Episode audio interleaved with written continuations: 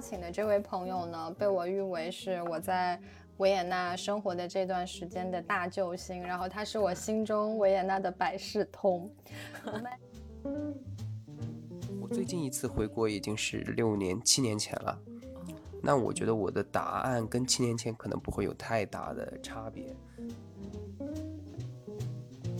有关于你润出去以后。留或者不留的一个选择，就是其实不管做出什么样的选择，你都是必须要为你做出这个选择付出代价的。二十三公斤的行李让我带了一个电饭煲，还给我带了八斤的大米，就是怕我在国外吃不到米饭。我们其实今天是有一个彩蛋的，对不对？对，是差不多要 Q 到了，因为有点时差，有点时差，有点时差。东八区，我是文迪，在维也纳，我是林珊，有点有时差，点时差。叮叮叮，开始。好，大家好，欢迎大家收听有点时差，我是此刻在四季如春的厦门的文迪。Hello，大家好，我是此刻也在四季如春厦门的灵珊，我们又来倒时差啦。好，还是跟大家报告一下，我们现在的节目可以在小宇宙的 Apps、喜马拉雅的 Apps，还有苹果客户端自带的 Podcast 上面来收收听。为什么今天一开始就嘴瓢呢？是因为我们今天呢，就是就是。今天这个节目有点特别，因为我们今天其实开启了一个新的 section，然后这个 section 的名字呢有点草率，但是我们又觉得非常合适，因为它叫做有时聊聊。大家点进来的时候应该已经看到了，嗯，今天有点不太一样。对的。然后它其实算是有点时差的一个子板块。那为什么说它是个子板块呢？就是今天在这边不只有你熟悉的林珊和文迪，我们其实之后会请到一些好朋友来一起聊天。那他们当中有一些是曾经在境外生活，或者是像今天的朋友一样，他此刻依然在境外生活的。然后我们跟他们相逢在我们人生的不同的阶段，也都各自在彼此的生命里面扮演了一些或轻或重的角色。我们也很希望能够跟他们一起来聊聊他们现在正在经历着或者已经经历过的时差生活，就譬如他们为什么来，为什么留，又为什么走。而我们也希望每个朋友的分享经历都能够让你窥见某一个时刻里的自己。所以呢，今天我们请到的这位第一位来有点时差做客的朋友，就是啊，接下来要有罐头掌声，要有请他，对不对？啪啪啪啪啪啪是是是是是，我们今天请到的是林山的好朋友，对对对，由我来引荐一下。今天是这样的，我今天要请的这位朋友呢，被我誉为是我在。维也纳生活的这段时间的大救星，然后他是我心中维也纳的百事通。我们前面在就是蕊这期的时候，就是此刻这一期，我的对我来说出国帮助的两个救星都在登场了。迪迪是我出国前关于国外生活很多可能我不太了解的部分，他会给了我一些就是攻略，然后从我到达。维也纳的那一刻，这位朋友就承接了我在维也纳的，就是 一切困难的这个救星，直到又把我送上了飞机。好了，他就是我在维也纳认识的第一个朋友张博。好，那我们接下来呢，请我们播客的第一位嘉宾，也是我的这个大救星张博 来自我介绍一下。欢迎张博，对。好了好的，非常感谢温迪和 Sally 的介绍啊。那大家好，我叫张柏，是啊，不对，我叫张博。对，目前呢已经来奥地利已经十一年了，也是主要集中居居住在维也纳这个城市。呃，也是很开心，呃，通过维也纳呢认识了 Sally，并且呢也最后也可以跟温迪和 Sally 一起去聊聊。包括 Rembrandt 的这个事情，对啊，不错呢。这个嘉宾自己 Q 出了主题，Q 主题，我也是惊了。对，就是因为张博，我们没有想到他自己 Q 了主题，所以其实就是我们在刚刚开启有点时差的第一期的时候，那个时候，其实国内的朋友们还是在一个相对比较封闭的状态里面，然后还没有办法自，就是在那三年里面没有办法完全的有完成一个自由行走。所以其实我们当时开启有点时差，有一个原因就是也觉得说，嗯，我们似乎可以通过这档节目帮助更多的朋友能够窥见能够自由行走的那，就是能够回忆那些自由行走的岁月，亦或是能够窥见某一个。嗯，就是地球某一面的的那个切面。对我们想要做一个小小的视角窗户也好，就是让大家知道可能真实的在某个地方国外的生活是什么样的。对，这也是为什么其实我回来之前我就跟弟弟讲说，哎。嗯，我可能我们之后可以找一些，就是还是在外面生活的朋友，因为生活的时长不同。因为像我。之前在播客里面分享的，可能我的一些经历，那只是仅限于这个小半年，就是我可能刚刚到的时候的感觉。那我那个时候第一个想到其实就是张博，因为他刚刚也说了，他在维也纳住了十一年，然后这十一年其实也横跨了像疫情的三年，他是完全在外面度过的。对，那我觉得他。他是还蛮有代表性的，就是说能够看到国外这么长时间的一个变化，以及其实他刚刚自己没有 Q 到，因为他其实为什么会跟我就是有联系，也是因为他一直在从事有留学这方面的工作嘛，所以其实他也看到了可能这十年以来不同的呃留学生从小留学对的一些面状态，然后这个各种的，我觉得他是能够有一些。说就是代表性的一些说法，以及他的感觉的吧，所以我当时就想到了他。对对，所以今天我们的主题呢，嗯，也不能这么说，就是我们今天其实想要来跟大家聊一聊，说，呃，run 这件事情它到底是不是一道是非题？那可能在我们的心里觉得它不是的。那我们今天就是想要跟张博一起来展开聊聊，就是如果你现在此刻心里有这样子的一个摇摆的种子。那你要做出这样一个决定的时候，其实你可能要了解哪些事情？对你到底适不适合走这条路，以及你如果选择走这条路以后，你会遇到哪些境况？这个可能都是我们今天会在节目里面聊到的。那就是在正式的展开来聊之前呢，我们会先进行一通快问快答，这是本节目从来没有的东西。嗯，就是在这个快问快答里面，我们三个都要依次回答，然后一共有三道。是同题问答，所以今天的第一道问题呢，就是我们的顺序就是张柏、林珊我，张柏、林珊我，这样 OK 吗？OK，好好的好。我们的第一道问题是你为什么出国？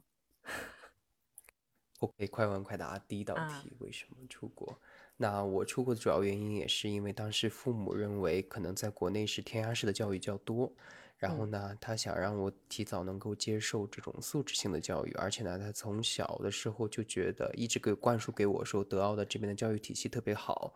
特别严谨做事情，所以呢，就是早早早的把我送出来，就是想让我能够在这个德语区这边学习，然后工作，然后将来能够享受到德语区的这样的一个生活福利、工作福利。嗯，父母很有远见。嗯，是对。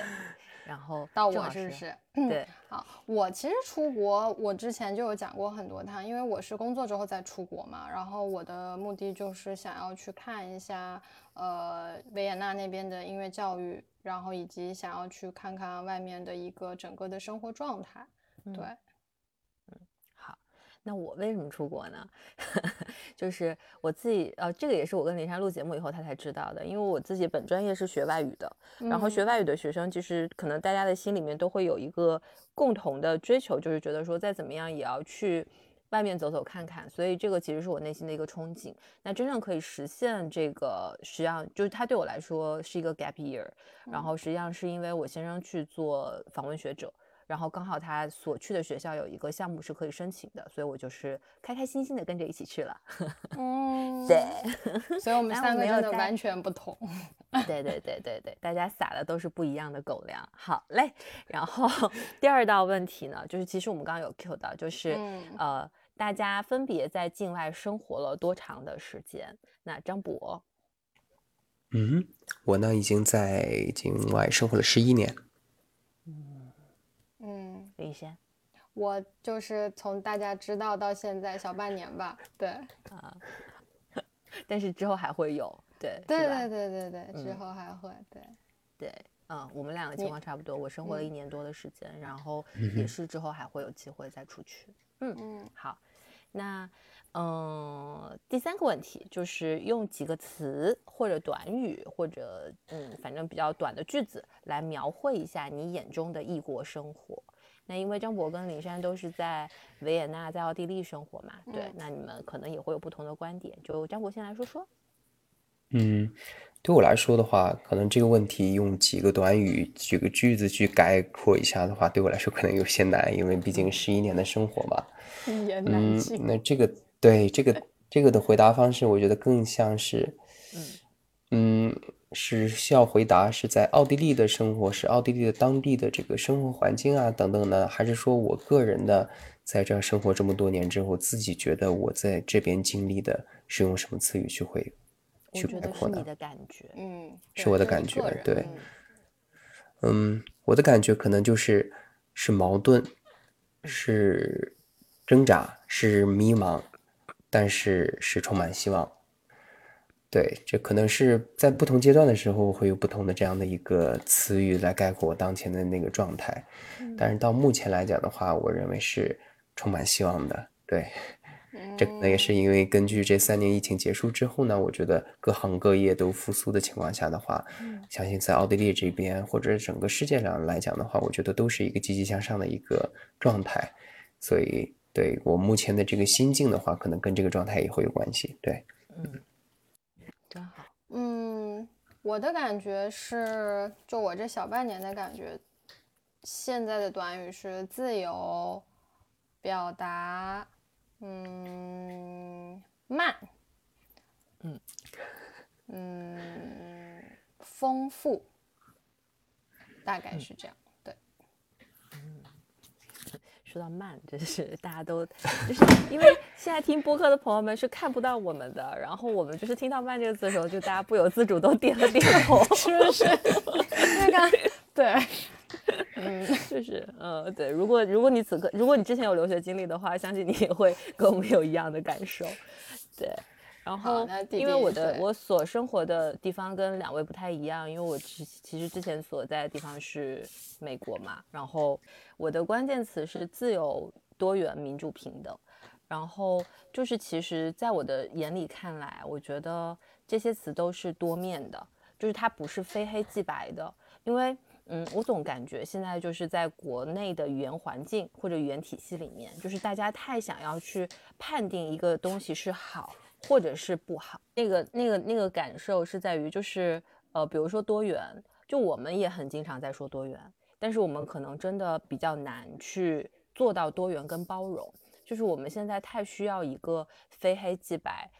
就是要不然它就是一道是非题，它就必须要有一个很确定的答案，但其实社会并不是这个样子的，我们是可以去接受很多种多元的生存方式的，所以这个是我当时的那个。很重要的一个感知，我觉得，因为有多元，因为有所谓的民主跟平等，所以他才可能会有自由。嗯嗯，对，嗯，好嘞。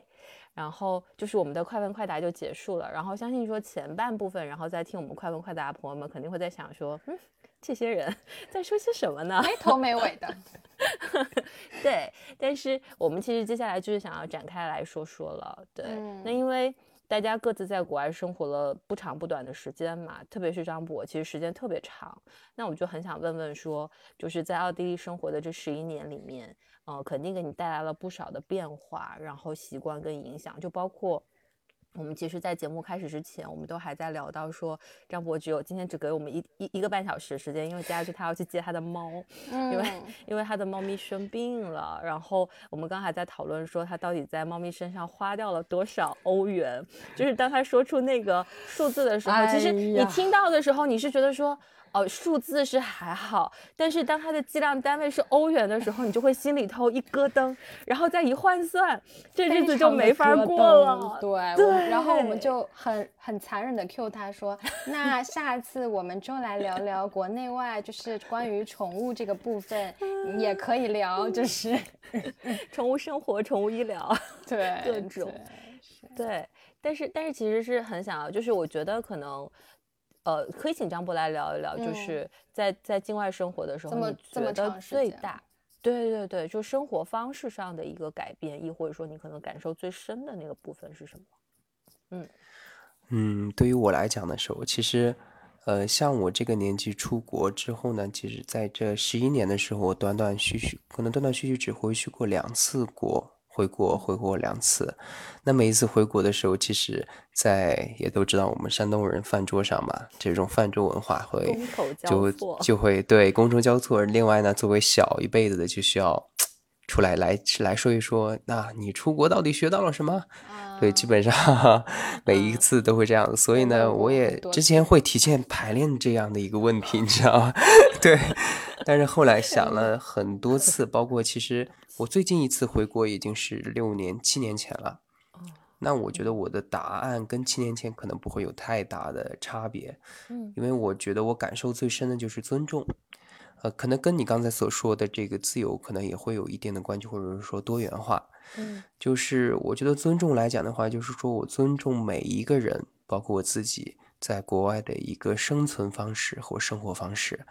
那这个生活方式，可能在我们旧的概念里，然后啊，我们只会像你说的一刀切，这是对的，这是错的。但是呢，出国这么多年之后，我会觉得有些时候会想，可能每一个人他的这个选择，这他要做的这个事情，他的做法。可能在我认为来看来，我可能认为不是对的，我自己来讲不是不会去做，但是呢，我也不会说去站到一个制高点上去评判，或者是说给予过多的这样的建议和意见。这是平常看书的时候，我也会觉得会认识到这一点，就是说你可能不一定非要去去做一些事情去改变某个人的一个生活轨迹或者生活状态。你如果你觉得不好，你可以自己把它摒弃掉就可以了。因为出国这么多年，我觉得很重要一点，我相信郑老师虽然出来半年左右的话，应该也是理解比较深的一点，就是说可能要排解寂寞。因为毕竟出国的这一段时间内，你很多时候你是一个人，你又面临到的你生活上或者是你的工作、学习上的话，很多时候是一个人的轨迹，去吃喝拉撒这都是，所以呢呃，你就要去排解这个孤独感，尤其你在异国他乡更是这样子。最可能感同最深受的时候，应该就是说，尤其是国内的一些大的节日，春节呀、是 或者这个时候你会一个人，你会觉得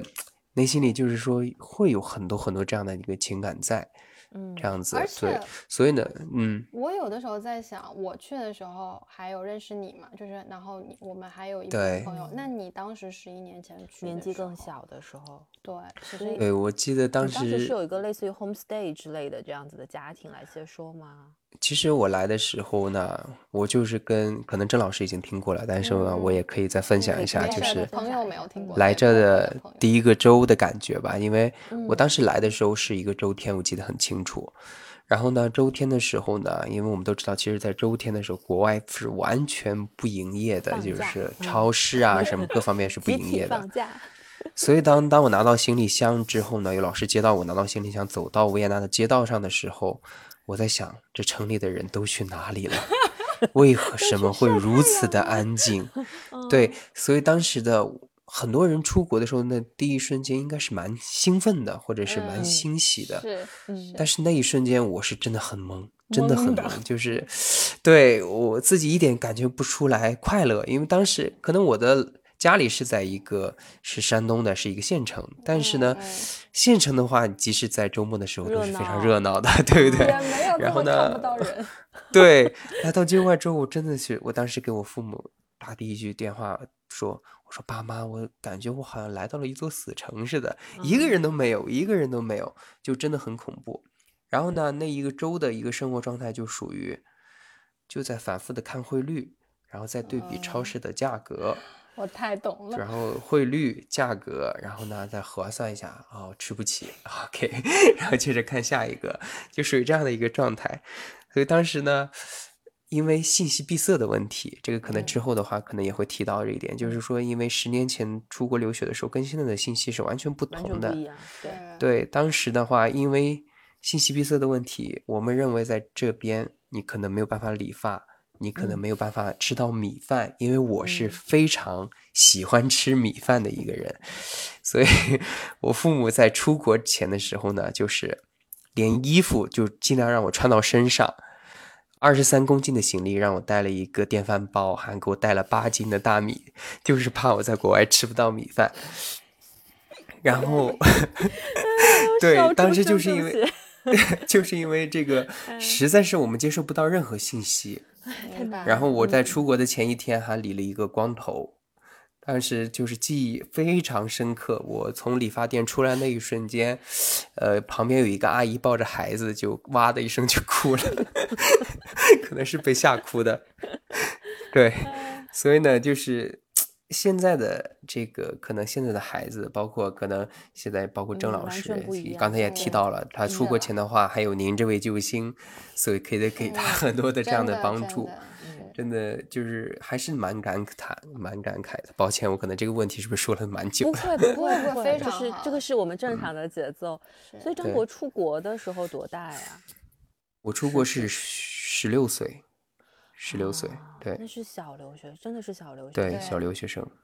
但是，但是我觉得你是那种很体己的孩子，就是你是很贴心的孩子。因为其实我后来见到太多小留学生，可能出去的年龄，当然他们出去的比你要迟，然后出去的那个年龄跟你差不多。可是很多孩子他是不会去计算汇率的。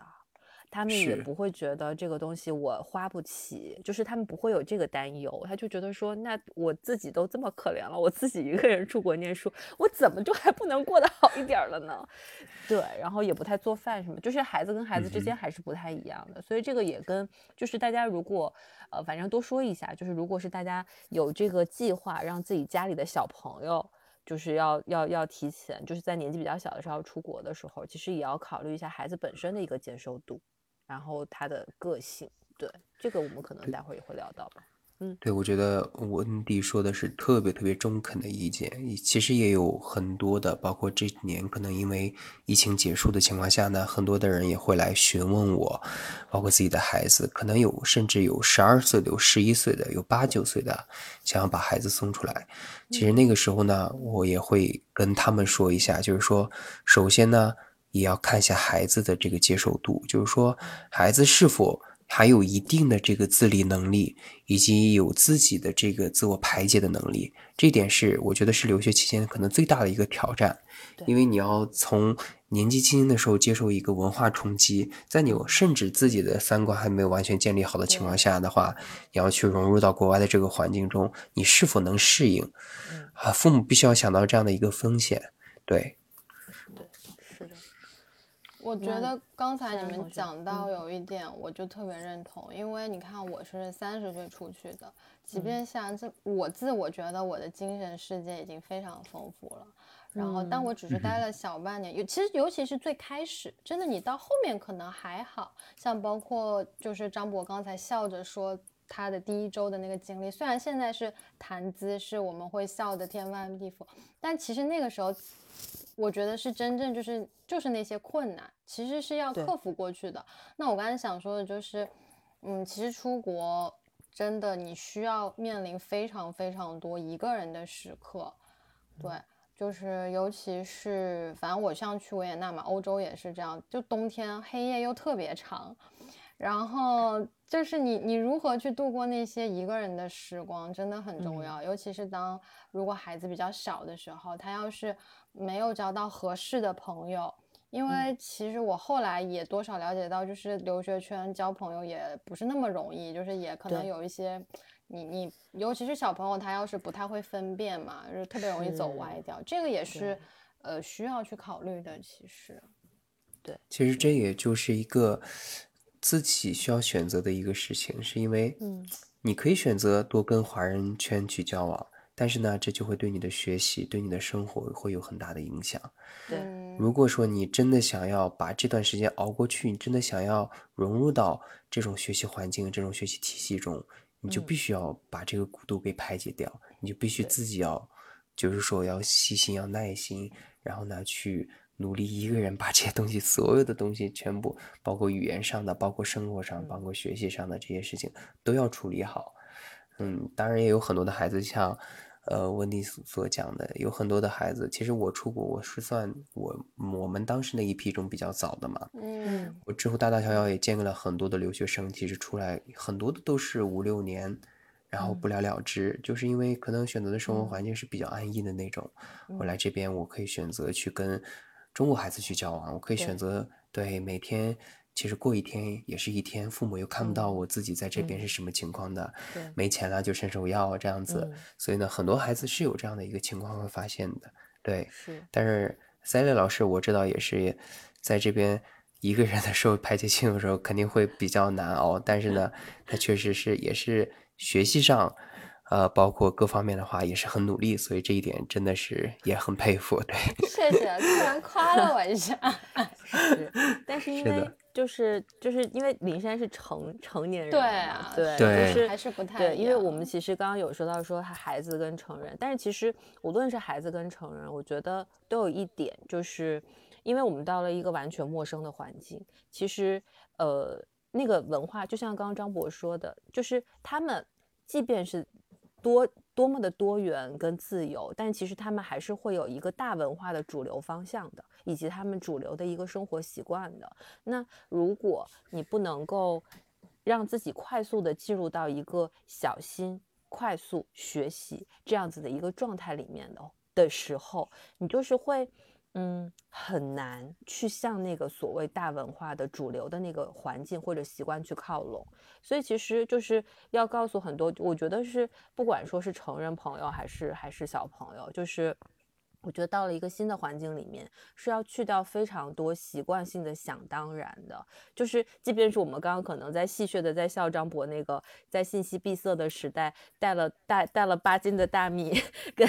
电饭煲出国，对，就现在这个事情可能不会发生，但是那个其实就是我们对某一个文明没有那么了解的情况底下，我们自己的一个判断。但是当你如果依然在去到一个新的环境的时候，你还是在你自己原来固有的一个生活，或者是在自己的一个思考思考的一个逻辑里面的时候，你就是会少了一些对于那个新的文化的尊重跟敏感，也有可能会跟那个新的文化融入的会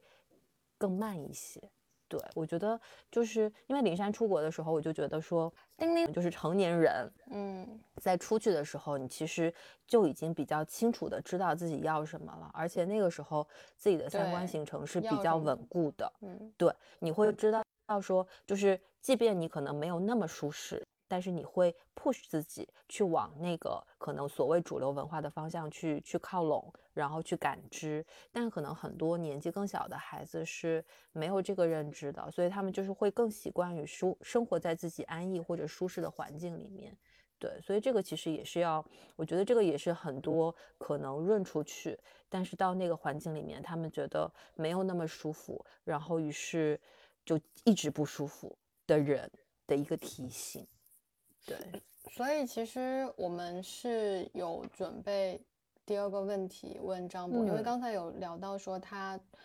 自己是留学生在外面，然后其实之后他现在从事的也是留学方面的工作，然后我们嗯。就比较好奇说，在你看来。嗯，从你自己作为留学生，然后到现在帮助大家出国，比如说你当时最大的困难，可能你刚才说了信息闭塞也好，或者是嗯。语言的困难，那你觉得现在，嗯，什么样的孩子他可以，就是假设想要做一个我大概或者我的孩子，啊、对对对，想要出都是可以国的话，大嗯概是怎么样一个情况下你会比较建议他出国？然后你观察到的，可能十年之后，现在这一波留学生他们出国的时候面临的比较大的困难会是什么？就是有什么嗯一些变化或者区别？嗯嗯，首先来讲的话，我认为从费用上来讲，因为教育永远是中国人咱们每个家庭的最重大的支出之一嘛，所以呢，嗯又加上现在其实，在欧洲这边，尤其是在奥地利这边的话，它的性价比还是算蛮高的嘛，所以呢，从费用上来讲的话，近几年出国的这些留学生或者家庭来讲的话，这个已经不是特特别大的问题了。你有大概估算过，比如说到欧洲留学，一年折嗯合成人民币，它大概需要多少花费？呃，你像从奥地利这边来讲的话，如果说并不是说花钱大手大脚的那种嗯嗯顿顿要在外面吃饭啊等的话，可能一年的生活费下来的话，不到十万人民币就可以。对，嗯，这是那其实相当于中产阶级基本上是嗯中产阶级的，因为奥地利还是算是比较福利比较好的国家之一嘛，嗯所以呢，有很多的是从学校来讲的话，公立学校从小到大，从幼儿园到大学的话，基本都是满免学费的制度，嗯所以说从这方面来讲的话，肯定，呃，对于很多的家庭来讲，它肯定是选择的第一，就是说考量的第一个选择嘛。嗯。那从其他方面来讲的话，我认为对于家长对于孩子的一个很大的一个挑战，最重要的一个挑战应该是语言，因为毕竟嗯。是德语区，我们也知道，其实小语种学习起来并不是特别的简单，很嗯多的孩子还属于那种英语都可以可能学到一般的情况下的，你再去给他一个新的语种，嗯。那对于他来说很容易混淆，而且呢，很容易坚持不下来。其实嗯。语言这个就像留学，我们来这儿面临到的大部分的环境一样，它没有捷径，你必须要脚踏实地的去学习，并不存在于你，呃，可能聪明或者是怎么样的话，你对于这个理解就啊，当然我们知道语感好的学生，他肯定对于学语言更有更有这个更快捷嘛。但是呢，总体来讲，这个语言还是要从头啃。所以呢，如果当语言不同的情况下的话，就会出现很多我们刚才讲到的这种情况。你会从学习上，你如果理解不了这个书本，你自我会产生自我否定，然后呢，你肯定上课的时候呢，你也精神状态也不会特别好。然后下课的时候呢，你去超市，你去其他地方，你用到的所有的工具都是语言。对所以呢，对于这个来说的话，这可能是第一个是嗯对连锁反应，这也是敲门砖之一吧。然后呢，在第二个的话，就是我们刚才讲到的，我认为很重要的就是对于孩子的这个心理状态，父母到底了不了解，到底嗯信不信任，到底觉得孩子够不够这个自理？因为我们也见过很多的孩子，你如果你把盲目的送出来了之后呢，你不了解孩子，其实他在这个青少年阶段是怎样的一个心理状态，那很容易孩子在国外的话，就是会产生很多很多很负面的这样情绪和影响。嗯然后呢，父母又隔着这么远，他会认为嗯孩子可能只是在找借口。这是我遇到很多很多重的这啊样情明况。对，白是的，他会认为孩子是在找借口，而孩子这边说的话，可能父母又理解不了。嗯所以呢，久而久之的话，隔阂会越来越大。嗯但是呢，对孩子的耽误也会越来越大，因为我们知道这几年可能是孩子身心发展最重要的这几年。确实对，嗯，嗯，所以从这几方面来讲的话，我觉得会提前给都是家庭一些对对我需要需要考量的，对。嗯，那所以其实就刚刚因为张博有说嘛，就是有关于孩子的个性，然后可能孩子跟家庭之间的这个沟通的稳固的程度，对这些其实都是一个考量的标准。那就是你在在你近几年之中，就是有遇到什么样的，比如说个例也好，亦或是说。对对对，就是呃，我们可以再跟大家多分享一下，就是如果呃，不管是他们个人想要有这个准备，亦或者说他们可能想要把小朋友送出去，那他们在出去之前有哪些准备是可以提前做的吗？嗯，像在现在一般有很多的家长或者家庭来咨询的时候呢，我也会给他们一个时间线。嗯比如说近期的话，有计划在九月份，比如说二零二三年九月份出国的孩子呢，我会推荐从现在开始就要去在国内学习德语。我会推荐大部分的孩子，或者是呃，就是想要来到这边学习的一些学生们嘛，我都会说，尽量在出国之前要达到德语的一个 A2 的一个水平。嗯，当然呢，A2 的这个水平的话，我们学习的话可能要用几个月的时间，但是 A 二级其实已经算是最基础、最基础的这个德语的水平之一了。那我们都可以了解到很多的我这边的朋友，包括我自己也会感受到，其实你即使学到了 B 二，你都有些时候你会发现，你上课该听的你还是听不懂，因为很多时候像这样的语言概念，这样语言班级它只会教你一些这种笼统的啊这种日常用语啊等等。但是当你突突然上到了专一专业课程，具体的哪一些课程，我就不说一些生物、地理、历史、化学等等这种高中生会学学到的课程科目了，嗯就是哪怕我们上一些专业类的课程，像音乐类的课程，如果你连术语都听不懂的情况下的话，真的真的很难进行下去。然后呢，嗯这也是，呃，但是这不是语言班会教你的东西，语言班会教你的当然也就是一些日日常用语了。对，所以我们就会发现，其实这个语言的这个匮乏量是相当相当大的，你需要积累嗯积累很多的。对，所以呢，这半年的情况下的话，我会都会推荐家庭们一定要有做好这个准备。同时呢，就是我也是在近几年的时候呢，沟通，包括我自身，包括我身边的朋友会发现的，就是说家里要对于自己的将来的这个教育规划要有一定的这个资金上面的规划，因为有的孩子他可能会因为家庭情况、家庭状况的问题，会产生不同的这样的一个在国外的一个情绪的变化吧。嗯呃，教说有一些比较懂事的孩子，可能是因为家里的状况，也知道家里支付他、负担他来出国留学，这个开销是相当大的。但他其实本身他自己会有给自己一个心理压力。嗯那这个心理压力久而久之，如果说父母并不能理解，如果家里没有做好这样的一个财产的计划规划之外的话，那这个负担就会影响他的将来在这边做事的这个专注度。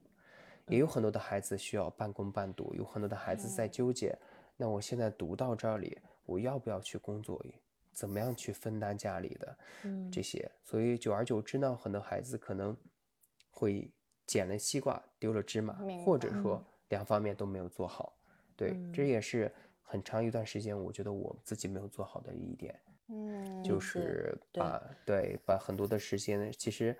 很多人告诉我，包括有很多的现已经现在在这边读书，可能已经读到博士或者是已经毕业的人会告诉我，你必须要专注，就是你做的这个事情。你在学生时代的时候，我不推荐你去工作，虽然说在奥地利是合法的，学生工作嗯每个周也可以工作二十个小时，但是呢，我并不推荐你去工作，是因为你学生时代，你如果早点学出来了，你其实也就是省钱了，也就是在为自己工作了。你何必在每个周二十个小时去餐厅去哪里去工作呢？你用这二十个小时，你认认真真去把语言抠一下，你认真把你的专业课程去抠一下，可能这更加更加有帮助呢。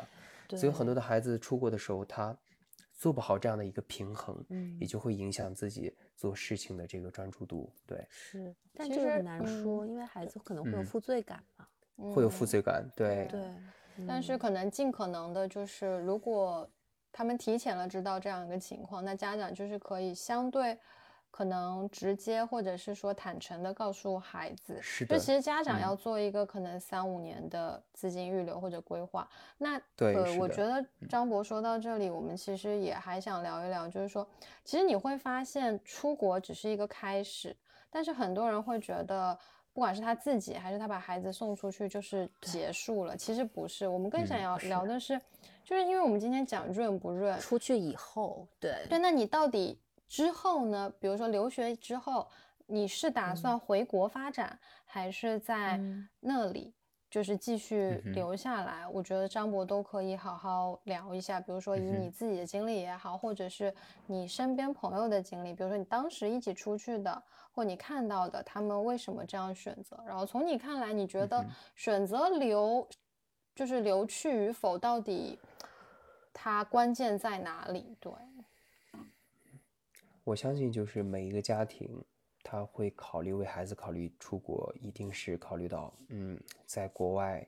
毕业了之后呢，你的工作、你的各方面的话，薪水方面肯定能得到保证。嗯，当然呢，这个也是肯定是我父母也会考虑的这一点嘛。嗯但是呢，说到去留这个问题，确实是这样子。德奥国国家的话，还属于是进去容易，但出去较难的这样的一个呃呃城市或者说是地方，是是因为呃这边的大学，我说的是大学哦，嗯。就是大学的入门来讲的话，算是比较，就是说可能要求没有那么高，但是呢，你想真正从大学里毕业，还是可能有一些难度的，因为嗯。这个毕竟考虑到这个语言和它的专业性和它的这个嗯。严谨性上来讲的话，这边的含金量是在这里的。那毕业之后呢，在这里留下来，有能找到什么样的工作，这又是更难的一个事情。在嗯奥地利呢，在包括在德国，在奥地利是在你大学毕业之后呢，会给你一年的这个找工作的签证。嗯，对那在德国的话是一年半，那这你要从这一年的时间内找到一家企业愿意跟你签署工作合同，并且呢，呃，在薪水上要有一个最低的一个标准保证的情况下的话，你才可以拿到这边的工作签证。那这个工作签证拿了，可能换了几次之后呢，才可以换成永久的居留，或者是甚至拿到国籍等等。所以呢，这个去留问题也是很多的家长会跟我沟通过的啊。去了之后，很多的家长在可能是孩子现在还在中学，嗯，他跟我说将来会询问我将来孩子能找什么样的工作。我说这个这 谁能保好证说这？个这个 对，所以其实从张嗯博的回复里来说，其实你想要留下来是就是某种意义上是更难的，当然，嗯更难的。当然呢，肯定不能否认的就是说，有很多的，呃，这样的学生们，他在非常优秀，毕业之后呢，能在嗯当地找到非常不错的工作，我们肯嗯定是承认，肯定有很多的人存在的。嗯，但是呢，这是这个家长需要提前考量，就是说孩子出来到底是为了想让孩子在这个语环境下学到更好的东西，嗯，还是考虑到将来一定要在这边就生活来？，对，其实是学习和。生活，就他适不适合，他真的喜欢国外的生活吗？就嗯是因为我像我说的，我没有办法跟任何一个家长保证，你孩子过来了，你就绝对能在这边顺利的毕业、就业等等等等，我无法做这个保证。但是呢，我能够，我能够说的就是，奥地利包括德国呢，它确实是福利最好的国家之一，是因为它的工作上的工作制度上的话，确实也是很有保证的。但是呢，同时它又是一个非移民国家，它非移民国家的话，也就是说它并不一定是，呃，完全欢迎或者是这样的一个状态，能够让大家能够过来就业，然后呢比较容易的拿到这个这样的就业许可，嗯肯定不是其。实是更保护本国人民对，更保护本国人。嗯对，再加上说实说实在话，俄乌战争，呃，欧嗯洲整个这影经济的话都有一些动态影响。对，对当然在疫情结束之后呢，呃，我们可以发现，包括前段时间其实是有这个调查，现在呢，在啊整个奥地利的就业其实缺口是很大的，所以呢。最近这段时间肯定来讲的话，对于就业来说是一个好的消息，比如说对于嗯很多的可能将来去考虑的人也是一个好消息。但是呢，在一两年之后，在两三年之后，对华的是什么样的态度，或者是对于外国人的移民是什么样的态度，我们也没有这个保证。对我们只能说，现在这一方面来说是积极的，是有希望的。对，嗯所以我记得那个时候，我其实有问过张博一个问题，我说：“那你当时决定留下来，就是、嗯或者或者这么对，为什么？或者是说疫情这三年对于你的去留嗯有没有什么影响？呃，那我就是说比较诚实的来讲吧，疫情三年，可是对我的去留肯定是有一定的影响的。嗯也也现在的想法的话，也肯定是我是希望能够留在奥地利这边。嗯当然呢，主要的原因也是因为我自己认为啊，可能也是因为我太久不回国了。当然，我也是看过很多这方面的信息啊，嗯嗯嗯我也每天的社交平台肯定媒体上来讲的话，也都是看中国的，所以这一点嗯是没问题的。嗯但是呢，我会在纠结这个，还是从生活上、从工作上的这个制度上，会不会有什么不同？但是呢，我是当时会想到，就是疫情这三年呢，我虽然在奥地利，奥地利是可能封锁了半年左右，嗯，封锁了半年左右之后呢，我们的生活应该就是比较正常像以前正常一样的回归正常常的一个状态对，哦然后呢，我也是比较有幸，就是说，呃，在公司的裁员或者在这各方面的中，我还是留下来了。然后呢，呃，也是这三年有正常的收入在。嗯那在但是这三年期间的话，我每天也都会比较关注国内这个情况嘛，所以呢，嗯、从这个时候的时候，我甚至有一些庆幸，可能我 还在国外。对，当然可能嗯最主要原因是因为我对于这个核酸口罩的这个恐惧性吧，对，我不想捅鼻子，对。嗯然后另外一点，我非常想留在这儿的原因是，可能也是因为到现在已经出国十一年了，嗯那我在这个阶段考虑到的我人生的下一步，可能就是在将考虑到将来的就就业，包括将来的孩子、家庭等等各方面的，我需要去思考了。对，嗯所以呢，从这方面我会思考教育方面，或者是从医疗方面。但是除了今天出了猫这个事情啊，猫有没有让你动摇？我觉得猫不一定会让他动摇，就是因为我们刚开始开开场的时候，就是如果张博他预见到了，就假设预见到这件事情，他可能就会给猫猫买保险了，嗯就是这个是可以避免的。是啦，是对啦，嗯，是的，是的，像你说的这样一点，我觉得就是对，可能是从我这方面没有考虑到周全，但我之后以后我就会知道了该怎么去做的一个事情。对，嗯。这一切可太然后呢大了，这一切是真的太大了，太贵了这一切。了都。哎呦，笑死对了。所以呢，从安家的这个角度，像您说的，就是我会考虑到将来的孩子教育，将来孩子的这个入学之后，将来孩子会面临到这个社会卷不卷的这个程度。嗯我有些时候，我深夜的时候，我也会想，我在想，张博，如果你现在回去了，你做什么？嗯我当然肯定可以找到一份我可能工作去做，嗯但是呢，我做到这个之后呢，我的孩子将来想要去上一个比较好的学校，想上一个这样的一个，就是嗯说不是特别卷的城市，需要我付出什么样的一个努力？嗯我到底有没有这样的一个资格水平？因为我来自山东，嗯山东是上考大高考，大省，对。然后呢，我出国之后呢，我也会遇到很多来自北上广的同学们。那在十年前，我就可以清晰的发现，我们的认知是有很大的偏差的。对这个并不是在于学习这方面，而是我会发现，我到他面前好像我没有过得很好的一个人生，我只是一个不完美的人生。为什么他在这个线城市认的不同？他在这个年纪，他不需要这么多的书本上的压力，他可以去接受更多的从艺术领域的，或者是从素质对这方面的一些，但是我不可以。嗯，那我又会在想到，我如果不回忆，我有什么样的一个出路吗？嗯我想不嗯到。那我将来就会考虑到我的孩子这一个阶嗯层。那我回去之后，我是否有足够的能力，我能在北上广深能够拼出来一片天地，去给嗯我孩子一个好的嗯生活？后来想了想，唉嗯，我恐惧了，我还是安安稳稳留在这边，安安稳稳的领着国家的 这个社会福利，或者对孩子的来讲的一些教育福利来讲，可能对于我来说压力会小一些。嗯第二点呢，嗯对对于孩子来讲，我认为压力可能也会小一些。嗯所以呢，从这方面种种的方面来讲考虑的话，我觉得可能我会想要在奥地利更好、更更这个想法可能更努力一些。对，即使出了很多的状况，即使我身边很多人会说，嗯这个国家肯定会有歧视华人的存在，嗯肯定因为你是亚洲的面孔或怎么怎么嗯样，你你是是少数族裔者都会面对对的问题。是啦，你永远无法融入到这个国家的这个国文化，或者是永远嗯不能让人完完全全的尊重你。嗯我说我理解，嗯对我理解，但是是我想我说我想做的事情呢，虽然说说这个事情，很多人可能嗯会觉得我说的是比较夸张，但其实像三月也知道，维也纳嗯没有那么大。嗯嗯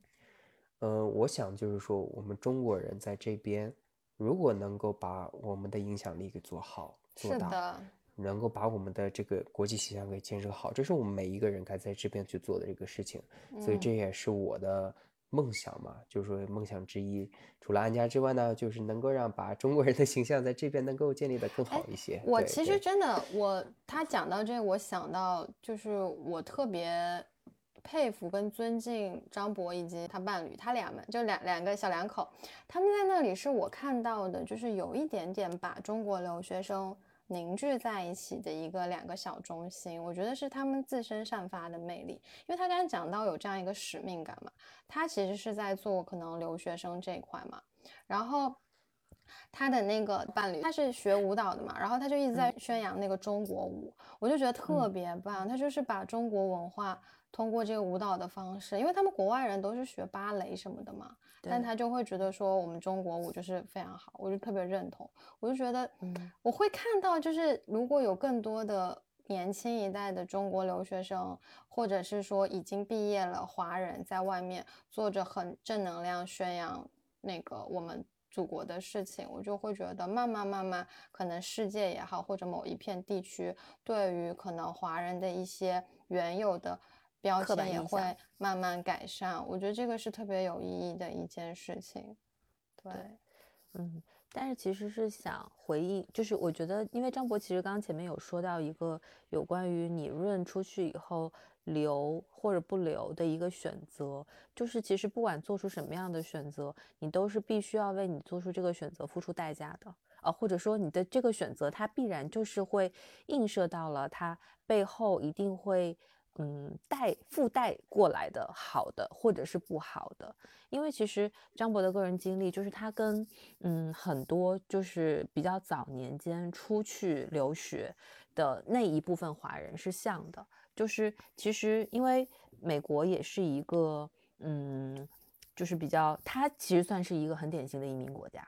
是的，然后它有非常多的少数族裔。其实早年间是有非常多的这些所谓的高质量留学生，他们是抱着一个那种 American Dream，就是我一定会有一个美国梦。美国梦就是我一定要在那边拥有一个什么样的生活，然后呃家庭很和睦，然后小朋友上什么样的学校。对，但这部分人其实是当时大部分他们可能去攻读了 PhD，然后博士后出站以后。就拿了签证，就是其实也是跟张博说的这种情况是一样，就是他会有一个一年期让他们去找工作，然后拿来去签能够留在那里的。那这是一部分人，但是其实还有另外一部分人，我相信这个也是很多大部分的华人，他们是为了自己的孩子，为了自己的下一代，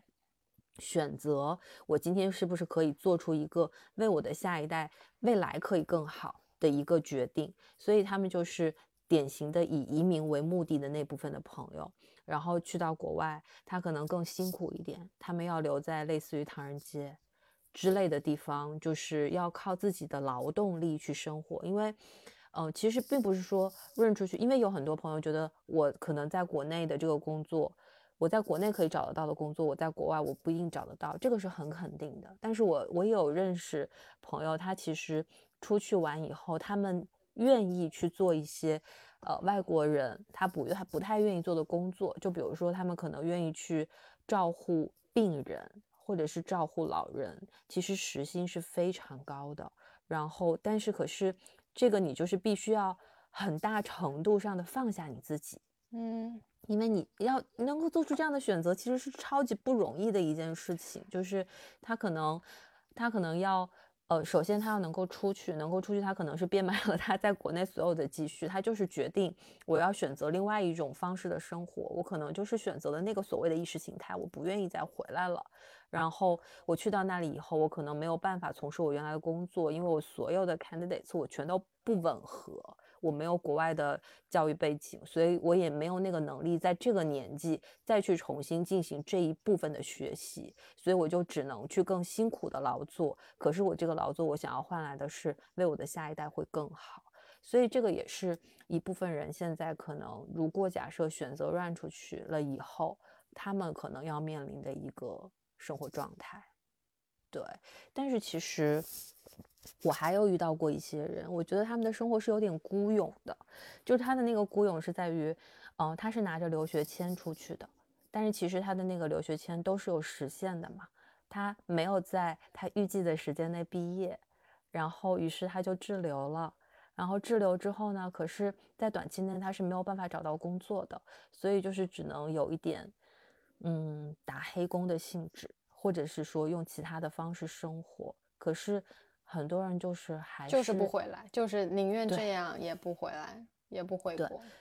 对，就是我觉得这个可能跟张博在某一个部分的回答是像的，就是他可能已经习惯了那个地方的生活方式，他选择接受那个部分的文化，或者他选择觉得他他可能真的是在意识形态上他已经跟那个部分的文化靠拢了，所以他很难再回到他啊。可能生他养他的地方，对我觉得这个可能也是某一个程度上的选择吧。嗯，我比较好奇，你们觉得意识形态要改变到什么程度，他会适合在国外生活？嗯，我觉得不是说意识形态改变到什么程度，他适合在国外生活，而是。呃，因为我有我有时候觉得选择是先做的，才会慢慢改变。因为有的时候就是你像我刚刚说到那些那么孤勇的人，他会知道他出去以后他会面临这么多的困境吗？他可能不一定知道。但是我们有 中华民族有一个很好的传统，就是我们的耐受度极高，可能忍了，对，坚韧不拔。嗯，可能在某些层面上，就是因为耐受度太高了，但然后他的目的性又很强，就我就觉得，我觉得我这个时候我就是要做这件事情，我就是必须要留下来，那我就忍一忍吧，然后忍一忍，忍一忍，就就就就就忍下来了，就可能到后面了，因为就是我觉得，就像我们我们上礼拜见面的时候在聊天的时候，就是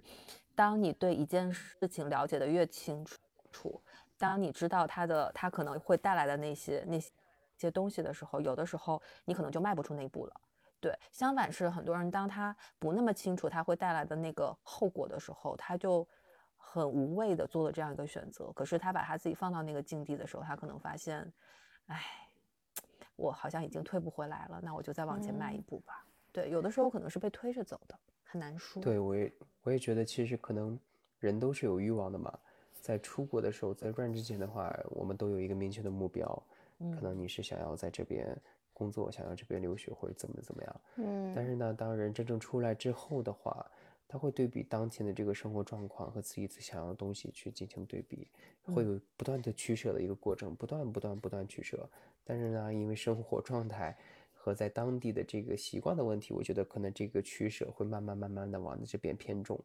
然后偏重久了之后，会再考虑，嗯，其实在这边待着会不会更好？是因为我在这边已经生活了这么久了，我很多东西都已经墨守成规了。我回去的话，是不是我要舍去更多的东西，舍去我在这边付出的一切，然后呢再回去？其实当时的话，我就会有这样的一个抉择。我当时会想。我都已经出来这么多年了，我德语都已经学了这么多年了，我回去我这不就浪费了这么多年吗？结果因为这样的一个观念，就慢慢慢慢到现在，后来觉得，嗯，我在这儿就是好，对，有这样的一个想法，对，其实是，但是像，嗯嗯，像温妮所说的啊，包括这个黑工的现象，我也是想到了之前，因为当时我在这边居所也不太稳定的时候嘛，会住很多的。这种这种找很多的房子啊，住单人间等等，就会当时也会跟着一个大套房里面有一个二十多平的房间，里面住了四五个、五六个这样的，这个但是年纪已经比较大的，嗯，我当时就询问说，那为什么要出来呢？他们也都是算黑工的性质，那就说是因为回去了，儿子要还房贷，儿女儿要结婚或怎么怎么样，就挺心酸的。所以呢，在这边工作，工作每个周每个月就这些钱，然后打回去一部分。打回去不问我说那什么时候是个头？嗯，那你怎么回去呢？你又是黑工，你有没有这方面的一个身份？那你什么时候回去呢？他说 赚够钱就回去。回去的时候呢，要回去的就自首，自首了之后呢，就就警察局会给他们发张这机票就回来了。对对，所以呢，就是生活方式真的每个人的选择，每个人想要的东西确实不一样，影响了他们 run 不 run 和在这边要不要待下去的一个决定。我觉得，嗯。是，可能他们都不考虑这些，他就是很，就像你说的很现实。我就是出来赚钱的，我有家里要养着。嗯，对，就是就是有的时候是目的决定了选择，他不一定有选择的权利。对对，就是就是有的时候是这样，因为我其实因为美国它有一个之前的时候，它有一个总统大赦，它的那个大赦是。呃，之前发生过，近几年已经很难了，就是二十年一次的大赦。然后在那个大赦的时候，他其实就是会去呃给那些已经在美国生活很久，但是始终没有身份的人一个一个通路，一个出口，让他们可以申请。对，然后其实就是给大家一个拿绿卡的权利嘛。然后在那个时间段，就有很多很多人会去做这件事情。对，但是你就包括很难了。奥地奥地利也有一个配额移民嘛，就是说他每年会啊，整个奥地利有四百个名额，嗯，就是说大家是属于抽签的方式，嗯，那你要抽到这个名额，你就是说你可以拿到一个这样的长居，但你五年内不能工作，啊，呃，之前在线下去做的时候，就是它是一月一月份开始开放嘛，有很多人十二月份带着帐篷就到那个门口在那儿排队，啊对，就是抢占的名额。但这样的名额确实很抢手啊！你想想，是有了这样的一个名额，你可以在将来你就可以拿到永居，你可以在不是他带帐篷去干嘛？就是排队排队啊对，就是驻扎着呀，就是对啊排，驻扎着就是能就跟国然内抢后房号是一样的，整个帐 篷往前挪是吗？就是，Oh my 是 god！的，因为哦你少少说都要排个几天这样子。对，因为之前的话，很多的土耳其人还有 中国人他会抢着排，所以他相当相当壮观。天呐，嗯对那能不能排上这事儿还是很看运气的。对，嗯他排在那只是去递交名名额是吧？不是说看他抽签，就是对，递交名额。嗯，好吧，对啊，所以还挺不容易的。其实就是在在在国外生活，然后如果是你想嗯要获得那个身份的话，嗯是的，我觉得不管什么选择，其实都是一条漫长的路啦。就当你选择出国的那，不管你因为什么理由出国，呃，也不管说你想过或者没想过，但我觉得，如果你有能力有的选，以及你有一定的可能，呃，我们说远见也好，或者是说想的足够宽泛一点，都还是会建议大家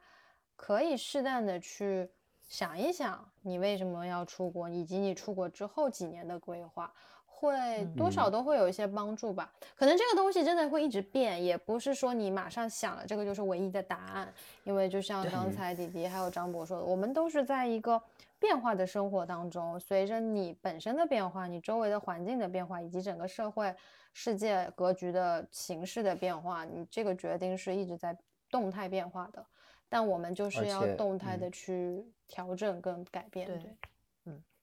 而且我觉得我一定要补充的一点就是嗯说，嗯其实说的那些，并不是指想给大家造成一个你需要去纠结，或者是出国难不难、待下来难不难这样的想法。我觉得我们作为，如果将来作为家长送孩子出来，可能只是最重要的一个目的，应该是想让孩子能够感受到这个多元的环境和这样的一个嗯教育水平。嗯中间的这几年，其实你不要太在意结果。中间的这几年，孩子如何能够在境外，能够怎么说呢？活有一门手艺，或者学有所成，或者说从观念上、从价值观上，比同龄人的眼界更高一点。我觉得这是最重要的一点。所以呢，嗯。虽然说孩子应该要有目标，但是不能给孩子一个死的这么死板的一个嗯压力，告诉他你必须要留在这里，必须要找到什么样的工作等等。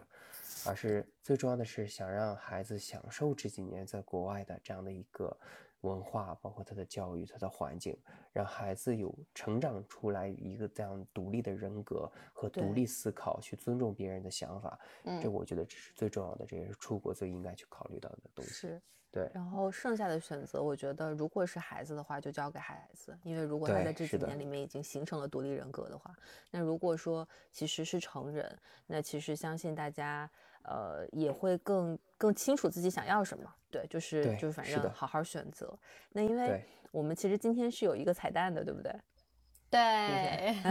是差不多要 Q 到了，因为 是呃，我们除了聊，就是请张博来聊聊关于留学，然后润这个话题。那因为我们认识的这段时间，我也知道，呃，其实在国内大家非常关注每年就是维也纳新年音乐会嘛。然后我们其实在国内的时候，作为不管是艺术爱好者还是说艺术从业者，其实关注度还是很高的。然后我也是到了维也纳才知道，其实近几年可能央视的这个维也纳新年音乐会的转播，那张博都有就是参与到这个负责在当地，就是在维也纳当地参与到这个项目的工作当中。所以我那天就想说，哎，那你能不能作为就是我们节目尾声的一个小彩彩蛋，跟大家分享一下你在做个幕后工作的时候，呃，有没有一些有趣的，就是呃事情？嗯，这个有趣的事情还是蛮多的啊。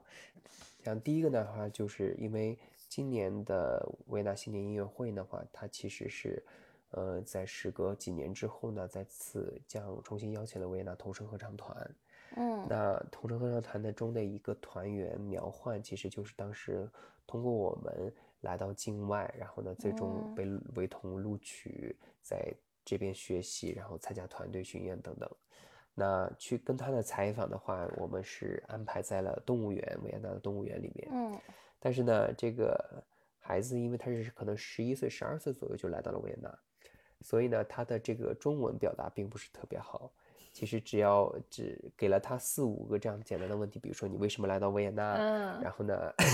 为什么想要在这边读书，在为通有什么样的一个经历等等，嗯，那他就是差不多用了两个多小时的时间，还是没能录制下来。我们就是在熊猫馆那那边，就是差不多录制到我的四块电池都已经没有电了，一直没录制下来。然后呢，已经看到孩子已经明显的不耐烦了。嗯然后这个时候呢，主要是他的父母也在旁边嘛，嗯，我们就是我们也不好说什么，我们就安慰他说没事没事，可以继续的。那当然他父母就会想，你看你这句话说的不对，你那一句话写的不对，又要重新再来一遍。国师傅，最后直接就是整个人就嗯是崩溃了。崩对，可以看在录制的时候，最后其实只用了一段，因为我们可以发现，其实从之前的到现在，他的这个状态是完全不同的，完全不同的。所以那天也是录制到了那个大熊猫，我看都已经睡了一波觉了。我刚刚就想说四个小时，熊猫都困了吧？对，真的是熊猫都困了。对，这个唱歌唱好了，这母语可退化了，是的，它是因为 因为语言表达退化，然后就是就是没有语言表达退化了。语言表达自表达对话，再加上可能他是有这样的一个紧张感，面对镜头的时候，哦如果你正常跟他说话，可能他就没什么关系。明白。嗯所以其实还有一维童是有面向全球招生的，对不对？嗯，是的，是的。这个信息其其实也蛮少人知道的，对。嗯哼，像像从应该是维通这几年的话，应该是有两位还是三位来自中国大陆的小孩子已经参与进嗯去了。对嗯还有什么有趣的事情？就是我们平时看到的新年音乐会，就是都非常顺利嘛，毕竟播出来的肯定就是顺利，并并不知道类似这种采非常的访，高雅，就是可能几十秒要耗到四块电电电池这种。然后熊猫都要睡着。对对，包括去年的时候，在我们采访巴伦博伊姆的时候呢，嗯。就是老爷子本来是应该是现在接受到我们的采访，但是呢，搀扶到我们的过程中被日本的国家电视台给抢先了，直接给搀截走了。胡了是吗？直接给截胡了，截过去了。哦我们这边团队都已经做好了，因为每一个团队只限制十到二十分钟的时嗯间，对，应该是有顺序的吧？这种是有顺序的。对，老爷子跟就到门口了，歘被人 截胡了，直接给截过去了。他是不是觉得看起来都一样呢？都是对，他来说把我们给生，把我们给气的呀。然后呢，老爷子采访完了之后，当时心情也是特别特别不好，特别特别不好。对，可能觉得那边问的问题不知道影响他他什么了，所以在我们这哦。儿采访的时候，其实老爷子整个人的就是说还是比有就刚点生来的状气的那种。攻击性对哦对，再加上。老爷子确实身体是也是年纪比较大了嘛，嗯嗯，所以呢，对。每年采访的时候，我们能感受感受到不同的艺术家、指挥家他不同的这个特性，然后呢，他有不同的这个脾气、脾性。嗯我想，这作为艺术家来讲的话，对于我们来说都认识是是还是还是当然很荣幸啊，但是也会觉得很有趣。原来这么大的艺术家也会有这样的嗯一些 小脾气在，对他们也是人人啊，就是嘛是的是的说的，对对对，就像我们在电视上看到他们很严肃、很严肃的状态，但是呢，在私下里采访，可能每一个人状态都有点不同。对嗯，对，好的，是的。哎呀，那心对对对，我觉得我们这一期其实录的还算都挺顺利的，而且我感觉是有很多话题，我们之后有机会的话，都还可也以再展欢迎对开聊的欢迎张博常常返场，对，并就 是多跟我们分享一下，有一些希可望我的这能之后个对之后的一些严重的时事啊，表达障或者是。不不不，你怎么可能？你非一个北方常人怎么可能会有表达你障碍看谦虚了吧？而且张博的声音是不是很好听？就是、嗯就是其其实很适合录播客，真的。太好了，太好了！我就希望就是很多时候可能口齿不清楚的地方，或者是这个用词错误的地方，希望两位老师多多担待。对，哎，这个就是北方人会有的客套，有没有？就是这啊，对，毕竟从业这么多年了，这个气息还是有的。对，嗯，因为南方人不太会说这个，南方人就会说哎哪里哪里。对对对对，就可能是我们初次录制，不用这么客气。但是其实张博今天有很多内容是我们之后都确实是可以展开，对，再再再多聊聊的。对，就是其实就是我出国十多年的一个经历或者感受的话，可能咱们短短的一个半小时，我确实没有完全分享，也没有办法完全分享给各位听众。对，当然呢，如果说呃听众们有什么感兴趣的事情，就可以留欢言迎留给小丽和言温迪老对师。对，嗯，对是因为其实我们今天就是就是聊了，就是很浅的聊了聊有关于对，就是我们其实是想说，run 这件事情，其实它一定不是一个是非题，不是你今天嗯拍一个脑袋你就能决定的事情，它有太多需要考虑的。